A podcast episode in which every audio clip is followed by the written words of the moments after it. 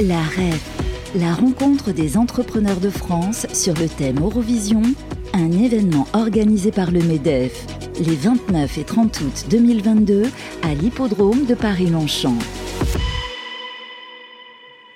Bienvenue sur notre antenne, toujours en direct de la REF 2022, la rentrée euh, des entrepreneurs de France, hein, organisée par euh, le MEDEF. On a la chance de recevoir euh, Valérie Rabot. bonjour. Bonjour. Alors, députée Tarn-et-Garonne, du Tarn-et-Garonne, mais également vice-présidente de l'Assemblée nationale. Merci d'être venue sur notre plateau. Alors, nous allons parler inflation, évidemment, et objectif de plein emploi. Est-il possible d'avoir une politique de lutte contre l'inflation et un objectif de plein emploi. C'était euh, l'objet euh, euh, du débat que vous venez de, terminer avec le ministre, justement, Olivier Dussault. Alors, pour lui, c'est possible de concilier les deux. Pour lui, c'est possible de, mettre en place un million d'emplois d'ici 2027. un ministre très optimiste que, optimisme que vous ne partagez pas forcément. Euh, on va en parler euh, justement. je ne crois pas que la question de l'optimisme ou du pessimisme soit celle qu'il faille se poser, c'est la question de ce qu'on met en place pour atteindre son objectif. Euh, au cours de la table ronde, tout le monde, il y a eu un consensus absolu sur l'idée que l'inflation allait durer. tout simplement parce que nous, on a une double inflation, une inflation qui est liée à l'énergie, et on a aussi une inflation qui, dans le fond, euh, découle de chocs mondiaux euh, très importants, avec des, choix qui ont été faits notamment par la Chine, géostratégique, que les États-Unis ont anticipé et que nous n'avons pas anticipé. Et je rappelle que les États-Unis sont moins concernés que nous par le prix d'énergie, puisqu'ils ont plus de ressources. Ils ont plus de ressources Donc, ce qui fait qu'on a une double difficulté sur l'inflation qu'il nous faut absolument traiter. Est-ce qu'elle va être durable ou pas? On observe que les États-Unis augmentent leur taux d'intérêt massivement et que les coûts de production en France augmenter de 25%. Donc ils vont se répercuter dans les prix. Donc ça, c'est le constat de départ. Une fois qu'on a dit ça, qu'est-ce qu'on fait? Et est-ce que, comme vous dites, euh, la question qui était posée ce matin, l'objectif de plein emploi est atteignable? La, question, la première question à se poser, c'est comment les Français vont faire pour vivre face à cette inflation? Et je milite pour que les salaires, alors il y a évidemment une négociation, mais je pense aussi qu'il faut qu'il y ait un coup de pouce euh, sur le SMIC. Euh, parce que quand vous habitez à la campagne comme euh, les Tarn-et-Garonnais, vous, dépensez 200 à 300 euros par mois pour aller travailler. Si vous avez un SMIC à 1380 euros net, il vous reste plus grand-chose. C'est bien compliqué. Donc ça veut dire que le travail est dévalorisé.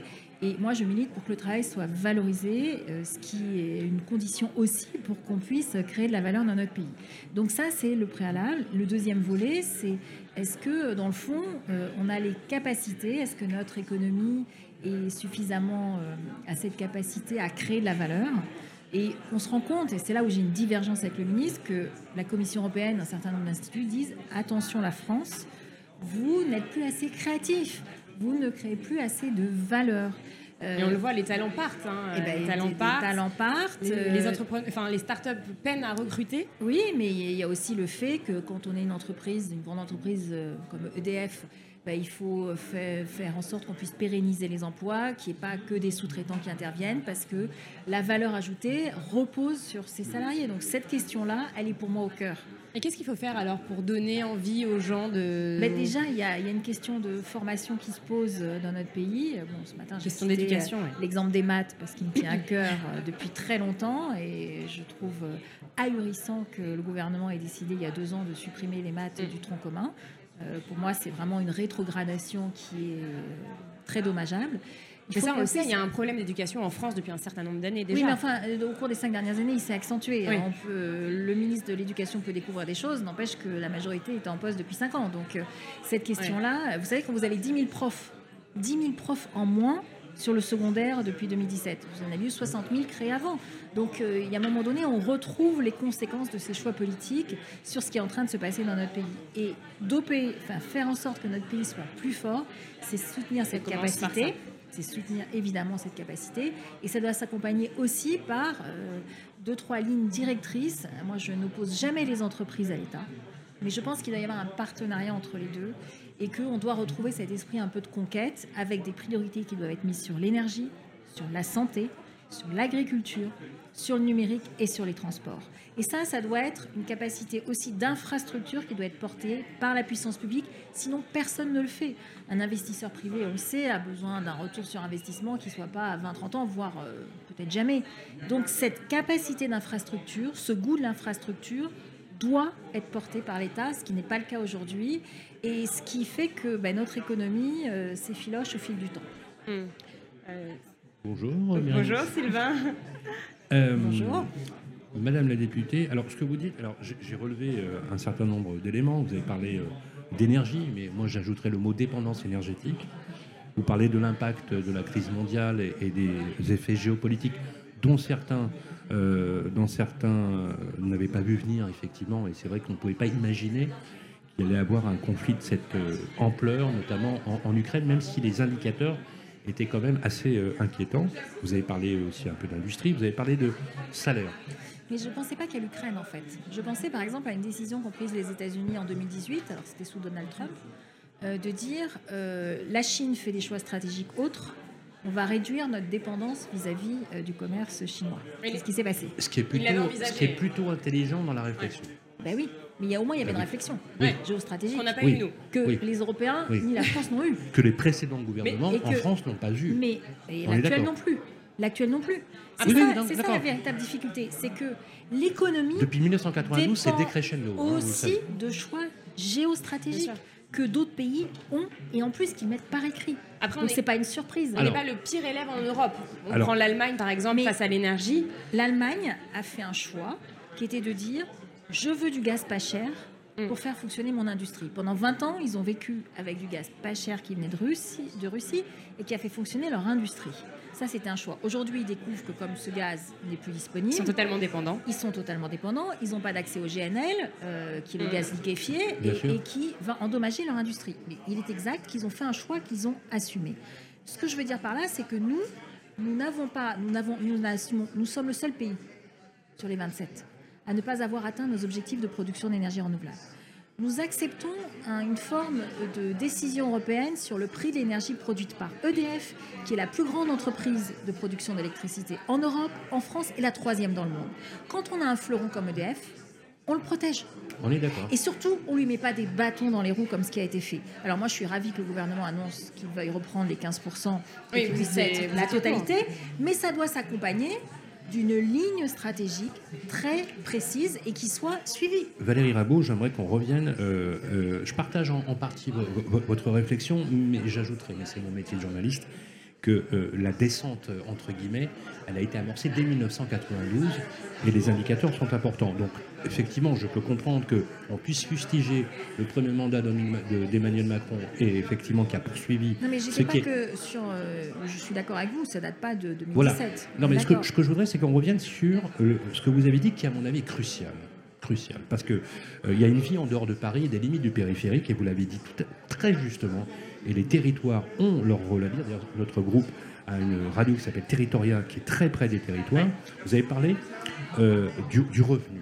De, de- de la, j'ai même, je vais même ajouter quelque chose qui est de l'ordre de la dignité, qui est de l'ordre du fait que le travail, par essence, philosophiquement, doit émanciper la personne et non pas l'aliéner à finalement à accroître sa pauvreté. Vous voyez où je veux en venir C'est-à-dire qu'aujourd'hui, on a un travail, c'est un truc de fou, qui accroît la pauvreté des personnes. Quand on voit, et vous l'avez dit très justement, qu'on est des personnes qui touchent le SMIC jusqu'à dépenser jusqu'à 300 voire plus d'euros juste pour aller travailler, c'est un non-sens absolu. Cependant, nous sommes dans un système qui est très contraint pour les entreprises et les PME. Vous savez, 62% de l'emploi national est aujourd'hui dans les petites et moyennes entreprises. Souvent, on prend en exemple les grands groupes, etc. À tort. Ceux qui font la richesse, c'est les petits entrepreneurs, les artisans, les commerçants, les TPE, les PME. Vous le savez, parce que vous êtes dans une circonscription où il y a beaucoup, beaucoup de petites entreprises. Madame la députée, comment on fait pour essayer d'essayer de créer une, une espèce d'osmose et pas d'antagonisme avec ces petites entreprises qui ont peine parfois à boucler euh, leur chiffre d'affaires de moins, euh, qui ont des difficultés à augmenter les rémunérations, de vraies difficultés à augmenter les rémunérations. Je prends le cas par exemple de la restauration, de l'hôtellerie, qui sont confrontés avec des messes de marge extrêmement importants. On va mettre de côté le côté profit euh, pour les grands groupes ou, les dividendes. Ils n'en sont même pas là, hein, ces petites entreprises. Ils veulent simplement essayer de survivre. Euh, comment on fait pour... Est-ce que le curseur, c'est la baisse des charges sociales? Est-ce que le curseur, c'est de leur donner plus de souffle et comment? Et le deuxième chose, vous avez parlé de, des talents en France. Je vais vous donner deux chiffres. À Tel Aviv, euh, il y a l'équivalent d'une Silicon Valley. 16% des entreprises installées sont d'origine française. 16%. À San Francisco, dans la Silicon Valley, la grande Silicon Valley, c'est 22% d'origine française. La France a un talent extraordinaire. Sauf que ces talents-là quittent le pays. Pourquoi? Alors, pour répondre à la première question, moi je milite depuis euh, bien dix ans pour le fait qu'on puisse avoir des fiscalités adaptées, ce que permet l'Union européenne. L'Union européenne ne permet pas de favoriser un secteur par rapport à un autre, par exemple le textile par rapport à l'agroalimentaire, mais elle permet d'avoir des différenciations par entreprise, TPE, entreprise unie euh, individuelle, euh, PME et, et grandes entreprises. Ça, c'est possible. Une fiscalité adaptée à la Cette segmentation-là, euh, bon, j'ai essayé de faire passer des amendements sans succès, mais en tout cas, c'est possible de le faire. Mm. Donc, moi, je milite pour cette différenciation-là, parce que je vois très bien aussi euh, les artisans sur euh, mon territoire, ils n'ont pas forcément les revenus qui permettent euh, d'augmenter de manière importante les salaires. Pourtant, c'est indispensable, sinon on n'aura plus, plus personne. Ah, je suis enfin, d'accord avec vous. on aura des Absolument difficultés terribles. Donc ça, c'est le premier sujet. Sur le deuxième sujet, sur le fait que les, les talents, un certain nombre de talents, Un certain nombre. de un talents. certain nombre, heureusement, il en reste, mais euh, partent. euh, on n'a pas cette épopée en France. Moi, ce que j'aime raconter, alors j'ai- j'aimerais l'entendre ici aussi, euh, au MEDEF, je ne l'ai pas entendu, la France a mis l'eau potable dans toutes les capitales du monde, sauf une, celle de l'Afghanistan, dans toutes. Ça, ça devrait être, il devrait y avoir un grand panneau à l'entrée du MEDEF en disant ce sont les entreprises françaises qui ont installé l'eau potable. Parce que quand on a l'eau, on a la vie. Et ça, c'est la technologie française qui l'a fait. Et on ne le rappelle pas. Euh, vous prenez aussi euh, une autre histoire, la première centrale euh, nucléaire en Chine, c'est Dayabé, c'est 86, c'est la France. ouais. Donc tout ça, cette épopée-là, on a besoin d'avoir une histoire, une histoire qui nous porte, qu'on D'être ne- euh, puisse ouais. pas euh, faire des débats qui portent sur euh, le- le- les taxes, les ci, les ça, etc. Je veux dire, les- les- ça, c'est de la vraie création. Euh, et donc, je pense qu'on a besoin aussi de retrouver cette fierté-là dans notre pays, de le raconter. Euh, une entreprise, euh, c'est une vie, ça ne doit pas être qu'un compte de résultats, même s'il faut savoir expliquer un compte de clair. rapidement. C'est clair. Donc, euh, je pense qu'il faut aussi qu'on puisse bah, le mettre beaucoup plus à l'honneur. Euh, on n'a peut-être pas un- une culture de valoriser euh, peut-être les talents, j'en sais rien, je sais pas comment il faut le dire, je sais pas si un Bill Gates aurait émergé ou pas en France, j'en sais rien. Mais ce qui est sûr, c'est que nous avons euh, des- de vraies créations de valeur. Je prends l'exemple de l'eau parce qu'il est emblématique, Il y en a d'autres. mais il y en a d'autres. Ouais. Et on- quand on regarde depuis 20 ans, je suis pas tout à fait certaine qu'on soit capable de raconter une histoire comme celle-ci. Et ça, ça me chagrine. En fait, ce que vous, ce que vous nous dites, c'est quelque part, il faudrait, au lieu d'avoir un discours un peu trop techno aussi, important, c'est de réenchanter, en fait, de créer finalement ces idéaux qu'on a un peu perdus, il faut le dire, Oui. des idéaux progressistes, hein, il faut le dire. Progressiste. Bah, vous prenez, mais vous prenez, vous, je vais faire la pub pour personne, mais quand Non, vous mais- inventez euh, la salade euh, en sachet, bon, ça veut dire que vous pouvez manger de la salade tout le temps sans aller la cueillir, c'est une invention. Je ne vais pas citer de nom de marque, on fait Oui, la oui, pub oui. pour personne, mais c'est- ça fait partie de ces inventions-là. Quand vous inventez un code à bulles qui permet de sécuriser toutes les pièces d'identité en Afrique et dans d'autres pays, c'est la France qui le fait. Donc c'est ça qui doit être Mais raconté. vous avez raison, je vais juste rappeler à, à ceux qui nous écoutent que les premiers algorithmes ont été créés par les Français, pas par les Américains, les premiers algorithmes. Mais la euh, norme notamment. GSM, elle est française. Absolument. Et elle s'est- débattue face aux normes américaines Absolument. et elle a les gagné. puces, Et c'est quatre, euh, quatre ingénieurs ex-Thomson qui l'ont créé. Absolument. Et avec les- Gemalto. Donc tout ça, ça fait partie d'un patrimoine euh, qui doit être aussi un peu plus rendu vivant. Le cinéma aussi, les frères Lumière. si on remonte un peu plus loin. Ça fait plus loin. Euh, juste un dernier mot euh, peut-être avant de terminer l'interview sur le taux de chômage euh, qui est à 7,4%. Vous en parliez tout à l'heure lors du débat également. Euh, Enfin, ça, ça- ça progresse un petit peu. Euh, le gouvernement a envoyé une réforme, un texte donc, que vous n'avez pas lu encore, euh, aux partenaires sociaux justement sur cette. euh, Parce que comme vous le dites, il l'a envoyé aux partenaires sociaux. Ouais. Je Oui, l'ai oui. appris ce matin, donc Oui. voilà. Vous êtes, vous êtes Ah, vous l'avez appris ce matin. Vous êtes d'accord avec les chiffres annoncés sur- Non. D'accord, parce que Euh, je, sais qu'il y a eu une grande discussion. Je pense que bon, moi je suis très inquiète sur euh, la- la- la- notre capacité à créer de, de la reprise économique. euh, Avec ce qui se passe. Et euh, donc je suis pas certaine que, enfin je regrette, mais je partage pas l'optimisme. Ouais. Euh, juste concernant euh, justement euh, l'indemnisation chômage, euh, selon vous, est-ce qu'elle serait trop élevée Ou c'est justement les durées à taux plein qui posent problème, comme l'a dit le ministre? Non, je pense que le ministre cherche à faire des économies parce qu'il a tout financé par la dette, donc il, va faire, il veut faire une réforme des retraites et une réforme du chômage. Aujourd'hui, il a tout financé par la dette. La France va atteindre, quand on somme la dette publique, la dette des entreprises, la dette des ménages, on va atteindre près de trois fois notre PIB. Il faut fermer les robinets au bout d'un moment. Non, mais il faut cibler, euh, à mon avis, ce qui, serait préférable. Et puis, euh, bah voilà, avoir aussi une contribution euh, des plus hauts revenus et des super profits.